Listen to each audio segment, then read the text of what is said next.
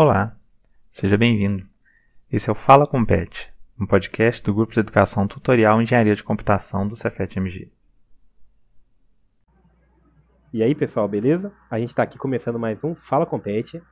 Meu nome é Gabriel, eu vou ser o host hoje. E eu vou estar conversando com o Hugo, que é um estagiário na área de engenharia de computação. Ele está trabalhando atualmente na Wabtec. Ele vai mandar um papo muito legal para a gente sobre o que ele aprendeu lá, experiências profissionais, dicas que ele tem é, o que ele observou no Cefet pode passar para a gente nesse tempo, porque a gente sabe que muitas pessoas ficam perdidas nessa parte de procurar estágio, o que a gente vai ter que fazer lá, como que funciona esse sistema, ele vai dar uma esclarecida. Eu sou o Gabriel, eu sou membro da equipe de eventos do Compete, do Compete de computação do Cefet, e a gente está aqui para ter um papo muito legal. Quer se apresentar, Hugo? Oi, gente. Eu sou o Hugo, é, faço engenharia de computação do Cefet entrei em 2019, 2019, mas eu não entrei em computação. Mas daqui a pouco eu falo disso. E, bom, atualmente tenho 22 aninhos. E depois de uma longa caçada de estágios, finalmente consegui acertar em um. Tô curtindo bastante a experiência. Tem muita coisa que é muito diferente do que você imagina, mas no geral é muito bom. E é isso. Aí sim. Ah, eu já queria começar esse papo já te perguntando sobre isso que você falou agora do início, que você não entrou em computação direto, né? Você, você trocou de curso dentro do Cefet. Não, eu entrei fazendo engenharia de materiais. Eu fiz um bom tempo de materiais, eu fiz, se não me engano, cinco semestres. Cinco semestres, eu sei. Não, acho que eu fiz cinco não tenho certeza. Fiz um bocado, fiz um bom tempinho. E é uma área muito boa.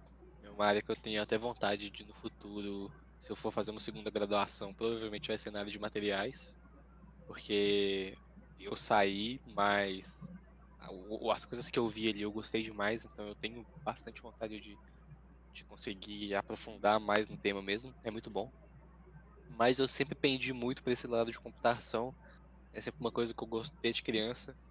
Eu sempre fui aquele cara que pega os trem para ficar desmontando e ver se consegue arrumar. Claro que no final você só quebrava mais as coisas do que arrumava, mas a gente tenta, né? Então, sempre gostei muito de mexer em computador no geral, é, seja jogando, seja tentando fazer alguma coisa rodar, um script, um código mesmo. Tentar entender alguma coisa de hardware, tentar alguma coisa, entender alguma coisa de redes mesmo. Eu sempre gostei muito disso.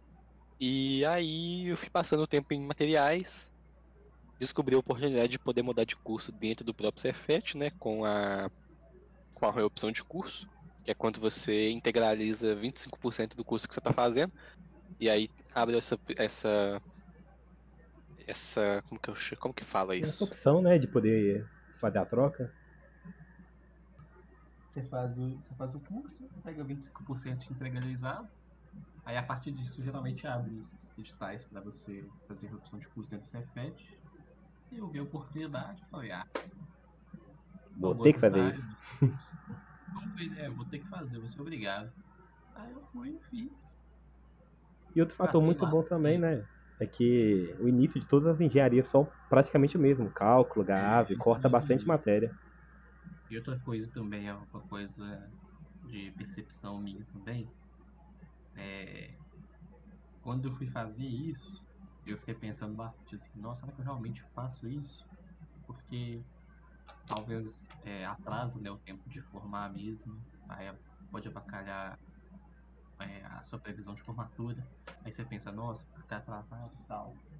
Mas aí você para e pensa, se você faz essa reopção, sei lá, com, no quarto período, que eu acho que você consegue pegar uma integralização de 25%, se eu não me engano.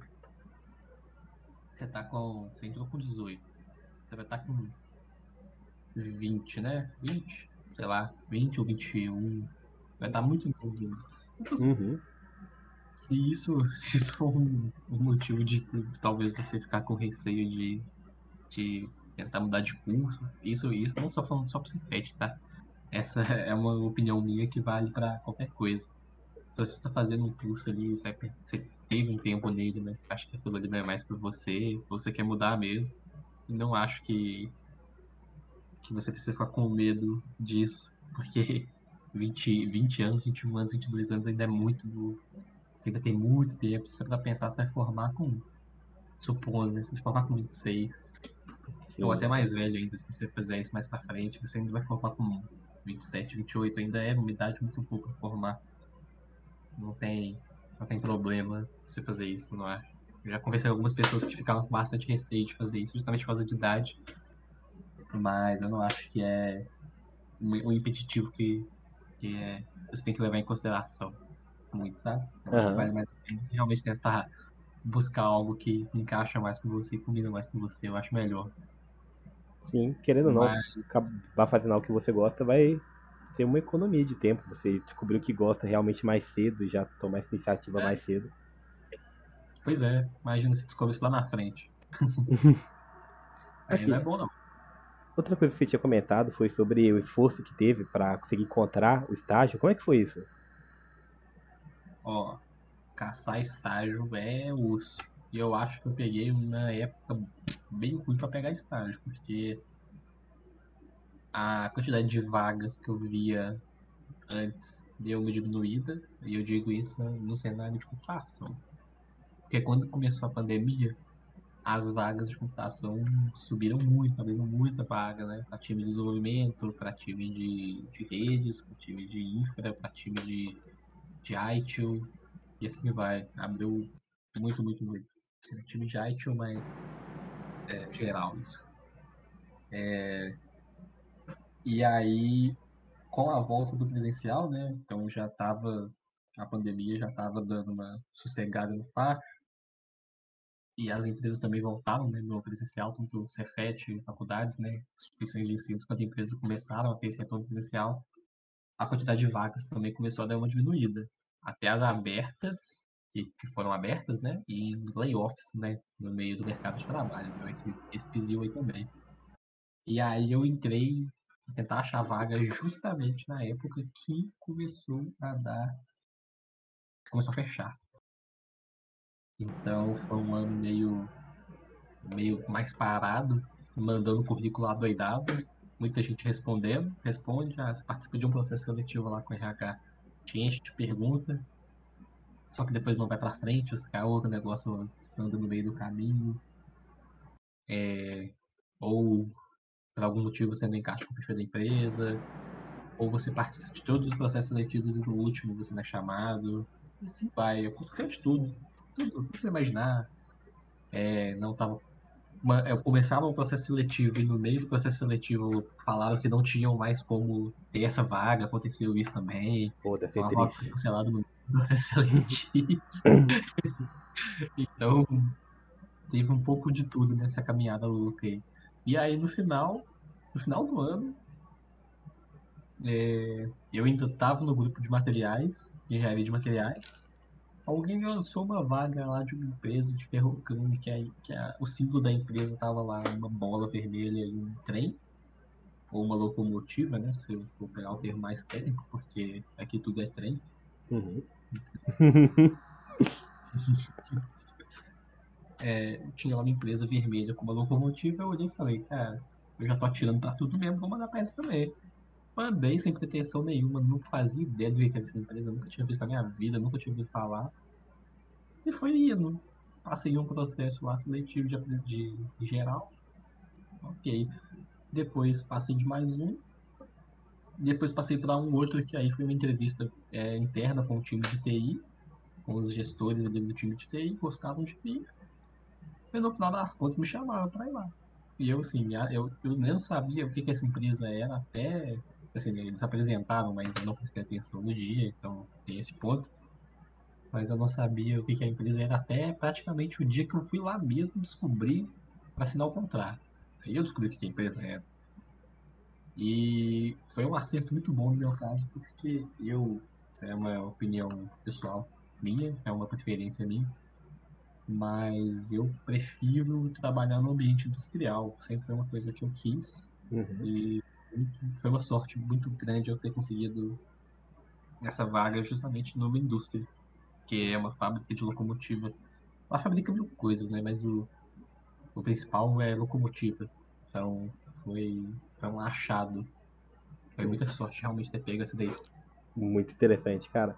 Aqui, você fez, disse que tinha feito diversos processos. Você percebeu meio que um padrão de um perfil que eles procuram para o pessoal de computação? tem, tem, padrão, cara. O padrão, a real é o seguinte: você tem que ser. Hum. É, eu posso explicar, né? Você tem que ser uma pessoa comunicativa, vamos, vamos deixar assim. Você tem que saber comunicar bem, você tem que saber é, saber definir bem o que você quer passar. Por exemplo, teve uma parte do processo lá que eu tinha que meio que me, me apresentar para todo mundo lá, né? Então eu tinha que falar de mim, falar sobre desafios que eu fiz, coisas que eu já participei, tal, tal, tal, essas coisas. E essa parte, assim, é muito importante, esse tipo de coisa. E aí depois até o pessoal do RH lá comentando sobre isso. E é, é saber se comunicar com todo mundo, sabe? Não é se você tem um pouco de dificuldade para conversar, assim, é uma coisa que é bom você conseguir trabalhar. É, realmente, se você tem algum problema com timidez, esse tipo de coisa, mesmo para a gente aí que a gente pensa assim, que a gente é meio reclusão tal, a gente é aquele cara fechado que fica lá o dia todo no computador, na tela do computador, não precisa falar com ninguém tem esse perfil sim de, de uma pessoa que consegue, consegue comunicar mais, sabe? Esse, esse tipo de perfil é bem mais valorizado. E, e eu imagino que isso não vale só para TI, eu imagino que isso vale para qualquer área em geral. Então é um ponto é um ponto bom, sabe? Uhum. É, então é saber se comunicar, é saber passar bem o que, é que você quer dizer mesmo, conseguir se expressar bem é conseguir interagir com todo mundo de uma forma clara. Isso, às vezes, eu acho que é aquelas, aquele papo de soft skill, né? Uhum. É, é, às vezes, esse tipo de coisa é mais valorizado do que uma hard skill mesmo, uma skill técnica. Então, e a gente, muitas vezes, é, deixa isso de lado, pensando que a gente tem que focar só na tecnicidade, tem que saber só fazer a programação, tem que saber a linguagem de programação que é utilizada hoje no mercado, você tem que saber a framework que é muito específica ali, que qual que é a melhor que sendo usada, sabe? Esse tipo de coisa. Às vezes uhum. a gente pensa muito nisso e deixa de lado outras coisas que às vezes são mais valorizadas do que isso. Porque no final, isso inclusive é uma coisa que o meu gestor mesmo já, já comentou comigo. Ele fala que para nossa área em TI especificamente, treinar para aprender uma nova linguagem de programação, treinar para usar uma, um framework específico que a empresa vai usar, muitas pessoas vão conseguir fazer. Isso aí é, eles falam, ele falou comigo que é uma coisa fácil, né, relativamente fácil de conseguir ensinar. Mas pegar a pessoa com o perfil certo ali, pegar uma pessoa que sabe conversar, pegar uma pessoa que sabe se comunicar, uma pessoa que sabe interagir com o time, isso às vezes é mais difícil. E é justamente ali que começa a peneiragem. Então, é um ponto de de cuidado que eu acho que tem que ter. E isso não só na empresa que eu estou agora, mas em todas que eu participei. Por exemplo, participei do processo seletivo da Fiat, né, que foi que isso foi um ponto também que foi muito é, apoiado, porque no processo seletivo da Fiat eles pediram para a gente ler lá umas coisas, depois proporam, eles mostraram um problema para a gente, e a gente tinha que conversar entre um grupo de pessoas ali tentar discutir soluções para esse problema, né? E depois apresentar. Isso, assim, em questão de 10 minutos, 15 minutos. Então, é o tipo de coisa que você tem que saber fazer bem. É bem importante. Isso não só na Fiat, isso eu também fiz numa outra da. um processo maluco do. Nem sei que empresa que era, mas era uma empresa que tinha alguma coisa de lubrificante, eu acho. Nem, nem sei o nome. Então é um ponto bom pra se levar em conta. Interessante. Eu nunca tinha pensado, é, parado para pensar nessa parte da comunicação. Mas se for parar para ver na própria evolução da carreira, de começar a ir liderar as próprias equipes, comunicação seria meio que a chave para poder atingir isso. Com certeza. Com certeza, cara. Isso. E, hum. Inclusive, isso é um outro ponto também que eu acho bom comentar, e sempre aproveitando que você falou disso, acho que é um bom gancho. É, isso também, tipo assim, de você conseguir mostrar um pouco de liderança você conseguir puxar um pouquinho as coisas por você, é um ponto também que é muito importante. Você conseguir ir lá mostrar que você, se te colocarem para fazer esse papel, dependendo, você vai conseguir fazer, sabe? Uhum. Uhum. Porque às vezes vai ser pedido isso de você também.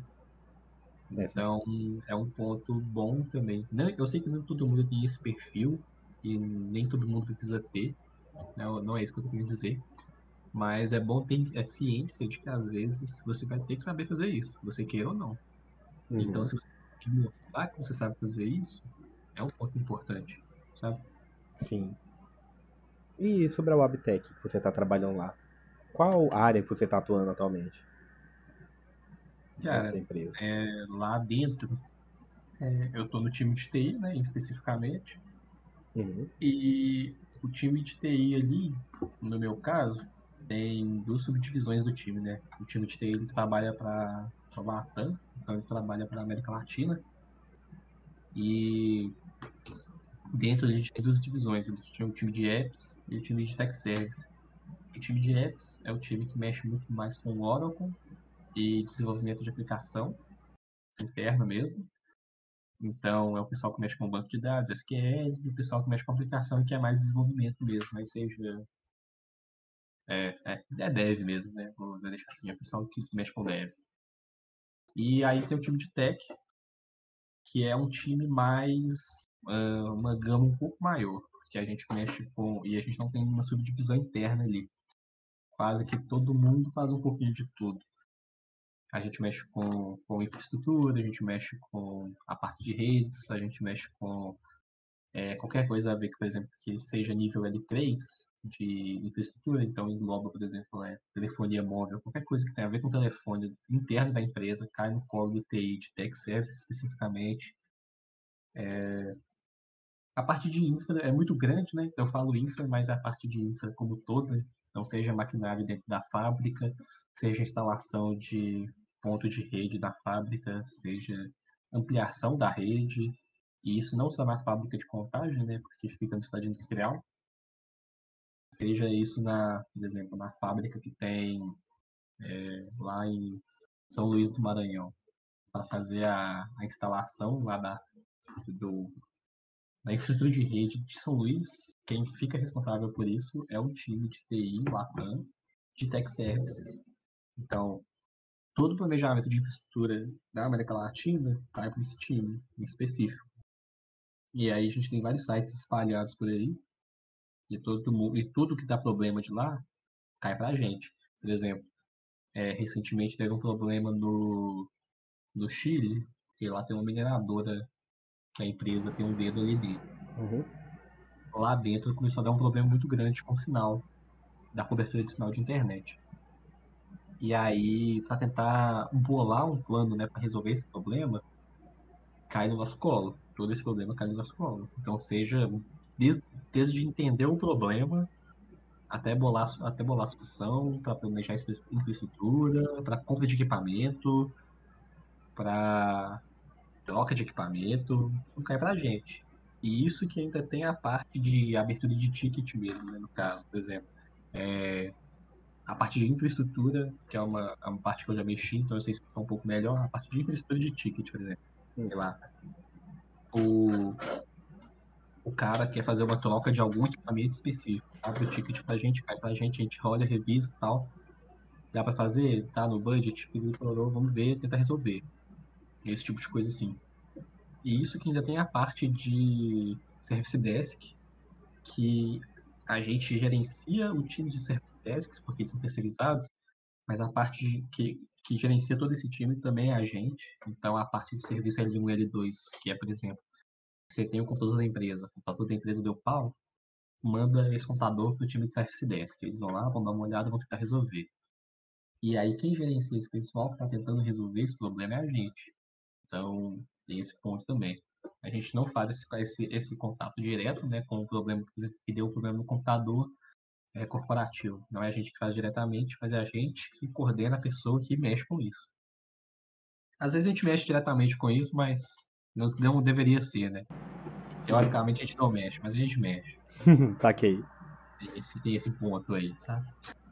Falando sobre isso tudo que você É bem teve que isso, cara. resolver, é, tem muita parte que a gente pega a teoria e aprende muito bem no C7 e tal. Mas você acha que você consegue transicionar isso para a prática, aplicar tudo o que você aprendeu lá para poder resolver esses problemas?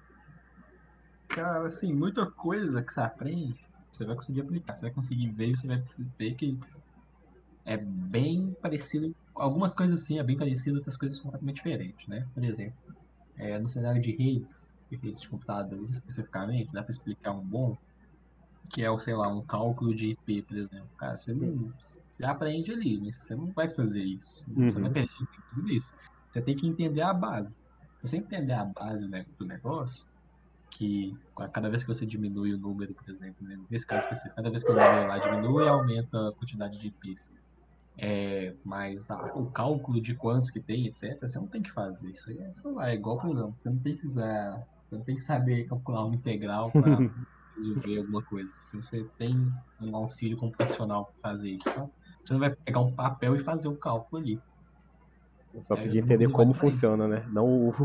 Exatamente. Você tem que saber como funciona para saber aplicar. Sim. Porque se você não souber, é muito difícil, pelo menos eu acho, você saber aplicar. Mas, por exemplo, a parte de, que a gente vê no Cefet em computação, especificamente de infraestrutura de redes, é muito boa, é uma base muito boa para conseguir entender tudo que eu tô vendo ali, sabe? É, ajuda mil por cento. Porque se eu não visse isso, eu não saberia metade do que eu tinha que fazer. Uhum. Seja mexer no switch, seja mexer no AP, seja, me- seja ver- saber o que é um hub, seja entender que tipo de cabo de rede a gente usa ali, o que que é um DIO para fazer ponto de fusão de fibra, e assim vai. É muita coisa que você vê e consegue transferir ali para a prática, só que ao mesmo tempo também tem muita coisa que você vê e você não vai transferir para a prática. É. E até, por exemplo, você pega na parte de um pouquinho ali de dev que eu mexo, porque como a, minha, a parte que eu mexo não foca dev e é mais a parte de redes e infraestrutura, o pouco que eu mexo, às vezes, por exemplo, é, é tentar escrever um script para fazer alguma, alguma configuração de um switch, por exemplo. Então, você vai, escreve um script em Python para rodar e configurar um switch ali, porque você tem que fazer isso N vezes, né? Então, ficar fazendo isso N vezes. São muitos internos ali, não vai dar certo. Então, é bom você ter automatizado. Aham.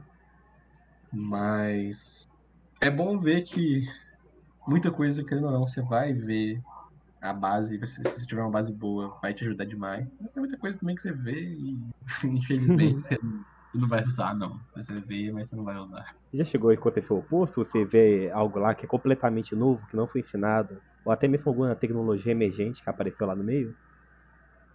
Cara, já coisa nova que você nunca viu na sua vida, por exemplo. É, eu tive que mexer com, com umas configurações de, de um switch ali, de switch core de switch interno ali, que eu não sei se eu, talvez eu tenha que explicar o que, que é o que, que é isso mais ou menos, mas resumido de uma forma bem porquinha, tanto o core quanto o switch ali, eles servem como pontos para distribuir a rede interna, né? E fazer algumas configurações específicas para tudo funcionar direitinho. Uhum. E, cara, configurar aquilo, mexer naquilo é uma coisa que eu nunca tinha visto na minha vida, né? Então, tive que aprender na marra. Então foi uma coisa meio doida.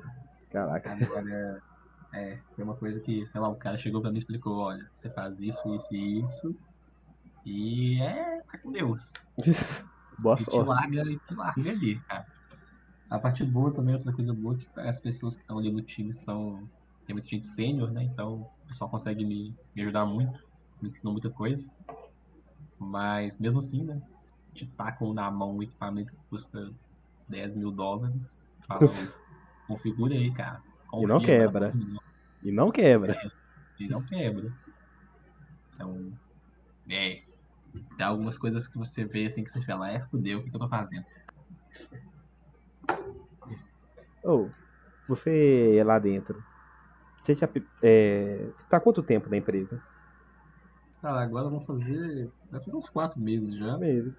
Você já conseguiu pegar essa é, percepção de como que é lá dentro, como que você vai evoluindo na carreira, como que é o, a- o desenvolvimento dos cargos que você vai trabalhar? Se tem um direcionamento específico? E dá pra ter uma noção boa. Tanto no meu caso específico, assim, né? Na, na empresa ali, o meu gestor especificamente, ele me, me ajuda bastante nisso. É, a gente internamente no time de TI, a gente tem os, os goals, né, os objetivos que a gente tem ao longo do ano, que a gente tem que seguir, que a gente, a gente escreve lá. E no meu caso, na estagiária, a gente, a gente manda para o gestor dar uma revisada. Então, tem essa essa linha, assim, né, no caso do estagiário especificamente, né, para a gente seguir de objetivos que a gente seta no começo do ano, a gente ir fazendo. Então, tem vários objetivos lá dentro, tem, tem vários projetos que acontecem, quais projetos você vai participar, o que, que você almeja fazer. Além disso, tem, tem os projetos que você quer fazer pessoal, né, de Uhum. aprendizado, que a gente conversa isso. Só que isso é uma coisa que todo mundo do time faz. Isso não é só estagiário, não. Todas as pessoas do time têm que fazer. Uhum. Só que o meu, no caso, eu mando pro meu gestor. E o resto do pessoal que já é efetivado, né? Eles mandam para a nossa diretora ali de TI mesmo, que manda ali. Uhum. Aí ela revisa ali e tal, vê o que todo mundo tá querendo fazer. E vai acompanhando.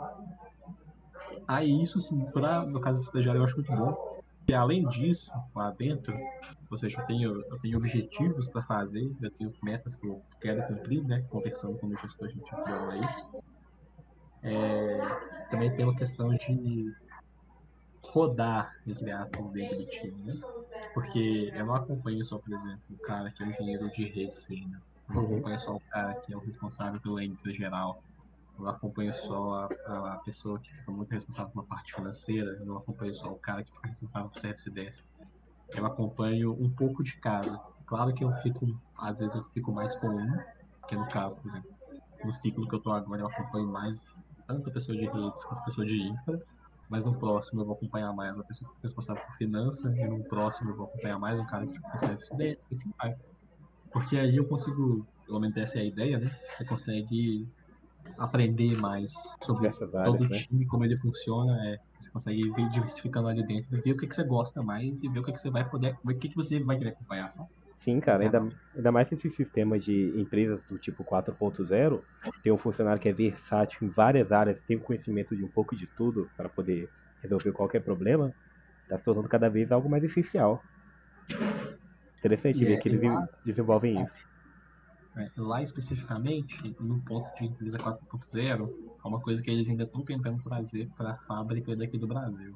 Uhum. Porque a empresa que é 4.0 dela ainda é tudo nos Estados Unidos, né? Lá. Aham. E aí é a IoT a roda. Tudo que você imaginar é IoT, é isso, Grid Factory, loucuras, loucuras, loucuras. E te E perguntar aí, também, que a gente sabe que estagiário sofre, cara. Como que é a questão de prazo e pressões lá dentro da empresa? Cumprimento de Cara, prazo. É, pelo, pelo meu time, assim, né, pelo meu subtime, entre aspas, né? Porque a gente é TI, mas são Uhum. dois times que operam de forma separada. É bem tranquilo, porque geralmente coisas que de infra elas demoram mais, sabe? Pra serem Uhum. feitas.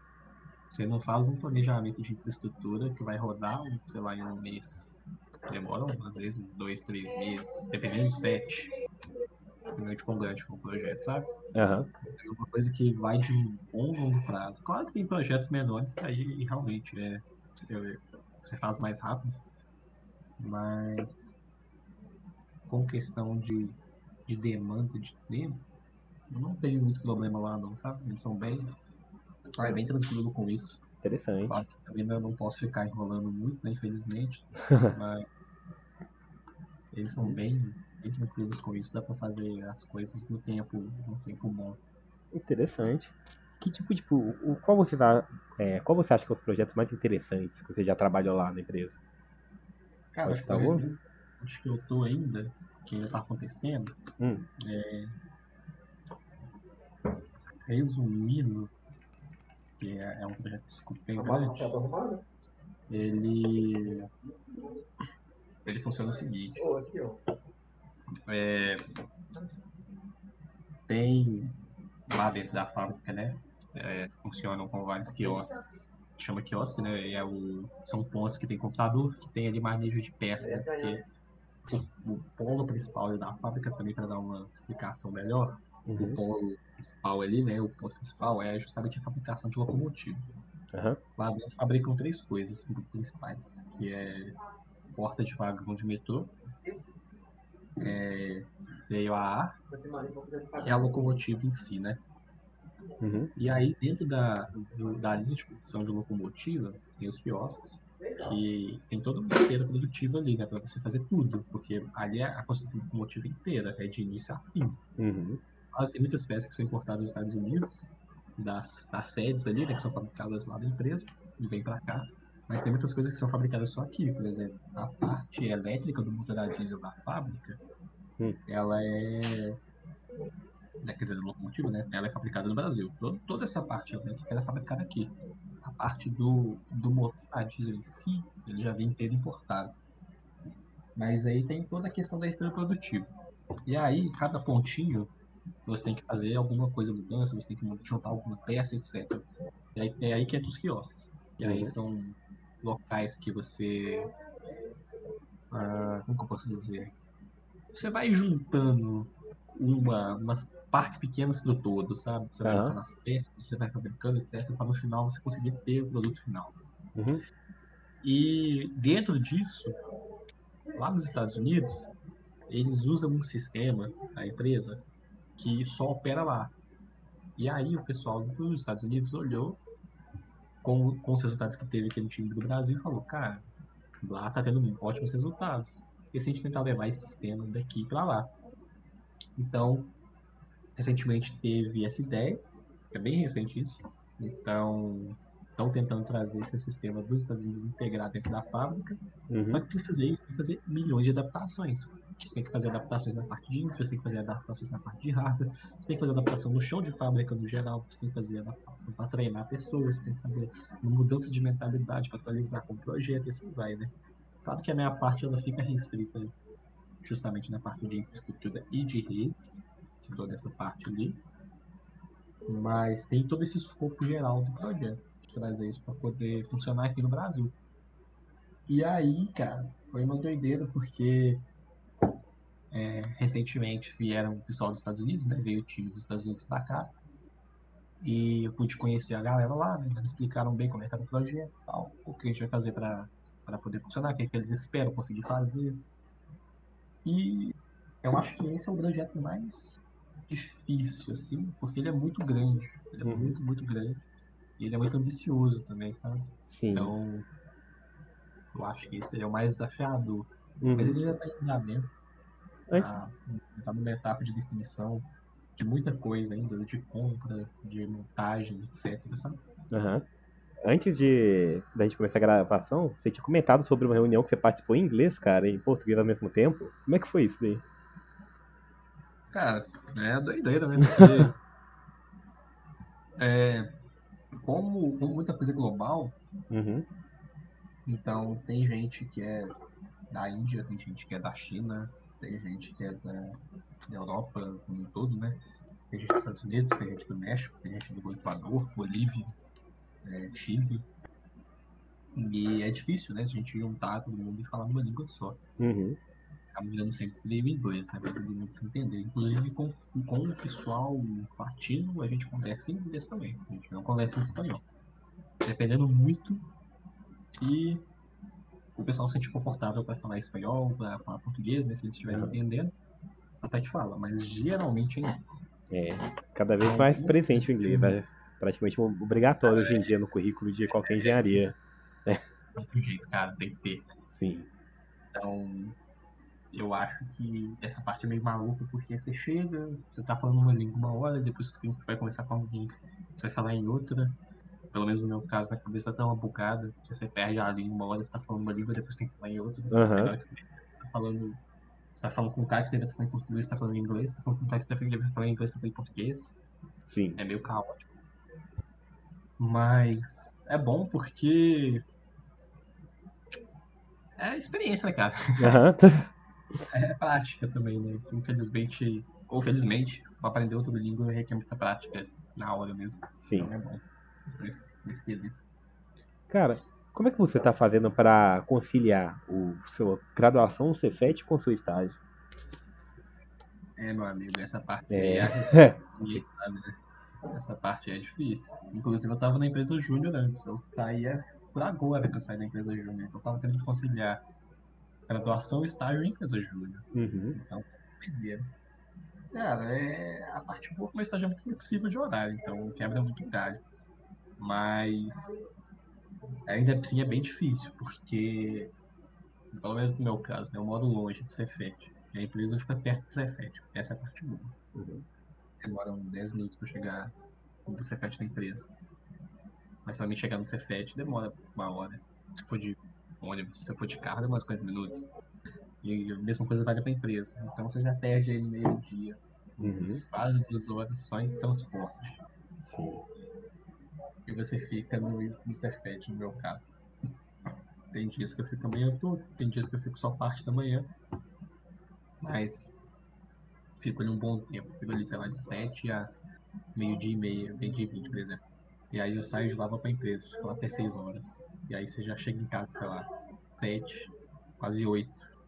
E aí você ainda tem que acordar no outro dia, 5 e meia, 6 horas você sai. Você tem a janelinha de tempo de umas 4 horas pra você fazer alguma coisa. Seja estudar, seja fazer algum exercício que você goste, né? E, ou, e seja lazer também, né? No geral, que isso também é importante, senão você fica doido. Uhum. Então, é difícil, é difícil mesmo, não tem, não tem, não tem jeito. É. Mas você que percebe ter- que é híbrido ou é. Você é- sempre não tem é que estar lá híbrido. presencial? Aí é, dias ajuda um pouco porque economiza o transporte. Aham. E aí e eu fico justamente nos dois dias que eu tenho mais aulas no Cefet. Então eu consigo chegar em casa de boa, faço minhas coisas aqui, Uhum. em casa. Você tinha mencionado também que você estava na empresa júnior, cara. Você acha que ela te ajudou, te preparou para esse estágio? Te ajudou a se adequar melhor? Demais, cara. Demais, demais, demais, demais. Eu acho que qualquer projeto interno do Cefet que tenha essas pautas, assim, no geral, compete mesmo.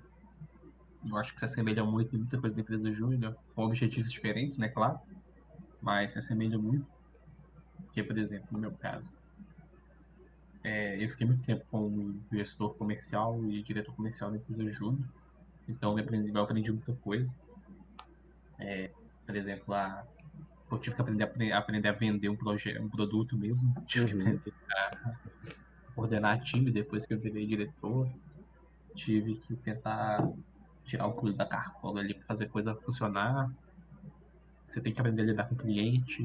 Você tem que aprender a conversar com pessoas. Às vezes, muitas pessoas enjoadas, pessoas difíceis de lidar. E depois você ainda mexi um pouco em projetos. Mexi como Product Owner de projeto. Então, nesse meio tempo, eu também tive interação com o cliente, interação com o time que estava desenvolvendo, quebrava galho, às vezes ajudava o time que está desenvolvendo. Então, você aprende muita coisa, você aprende um pouco de tudo. E depois que você sabe empresa justa você ainda no mercado, você vê que muita coisa que você fazia ali é a mesma coisa que você faz no mercado. É, Uhum. literalmente essa coisa, só muda o nome. Ou você é remunerado ou você não é. É isso. Hum, Então, interessante. Eu acho que qualquer pessoa que tiver oportunidade e tiver tempo, e essa parte é importante, ainda mais no começo dos cursos, se você tem vontade, né? Eu acho que a melhor coisa que você pode fazer é entrar numa empresa júnior, é entrar num PET, é entrar num projeto de extensão. O PET tem tantos, a gente tem, a gente tem o Trinca, a gente tem o Fórmula, a gente tem o Baja, a gente tem o Eco, a gente tem as empresas júniores, a gente tem o PET, a gente tem as iniciações, a gente tem muita, muita, muita coisa. E tudo lá agrega no final. E agrega muito pro currículo. É, é porque são essas coisas que são diferencial. Porque você tá fazendo a matéria X, a gente Uhum. sai do pressuposto que todo mundo vai fazer a matéria X. Uhum. Você tá fazendo a matéria Y, a gente sai do pressuposto que todo mundo vai fazer a matéria Y. Então, o que que te diferencia dos outros? O que que você fez que é um diferencial na sua formação, sabe? Esse é Uhum. o ponto. Cara, muito interessante. Ou queria te agradecer por esse papo, cara. Você esclareceu muita coisa, muita dúvida que eu tinha. Deu ajudou a dar um direcionamento para entender pro pessoal como que funciona estágio, que esses quesitos, cara. Te perguntar se tem mais alguma coisa que você gostaria de falar sobre? Que eu acho muito interessante citar?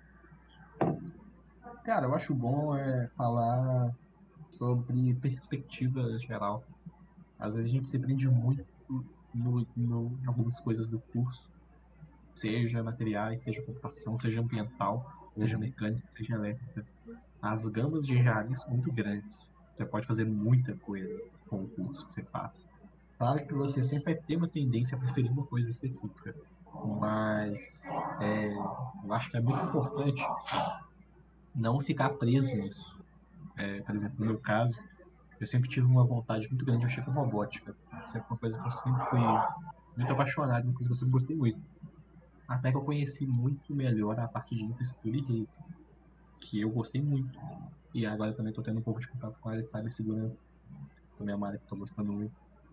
Então, tem muita coisa que você vai descobrindo no caminho. E é muita coisa que você pode mexer. Tem muitas opções, muitas, muitas, muitas mesmo. Então, não fique preso a ser só, sei lá, é, um pesquisador, não fique preso a ser só desenvolvedor, a ser só um gerente, a ser só, sei lá, coisas assim, sabe? Coisas mais. Mais, mais básicas, né? mais, é comum. Talvez não sejam coisas só, coisas básicas, sabe? Mas uhum. são coisas mais atuais mesmo, coisas Sim. que a gente vê mais as pessoas comentando, as, as áreas que as pessoas tendem aí. É, tem muita coisa. Uhum. Então, é bom abrir o leque, sabe? E saber que, seu, que o curso proporciona tudo isso para você poder fazer, sabe? Aham. Uhum. Cara, muito obrigado pelo papo que você disponibilizou aqui com a gente, cara. Tenho certeza que ele vai ajudar muitas pessoas que estão confusas no Cefet em relação a esses aspectos a se guiarem. O segredo é que tá todo mundo no Cefet confuso. Exatamente, cara. oh, muito obrigado pela participação de hoje, Hugo. Obrigado a você, cara, por chamar. Oh, então, foi isso, pessoal. A gente teve um papo muito interessante aqui com o Hugo. E até a próxima. Até mais, pessoal. Falou. Beijos.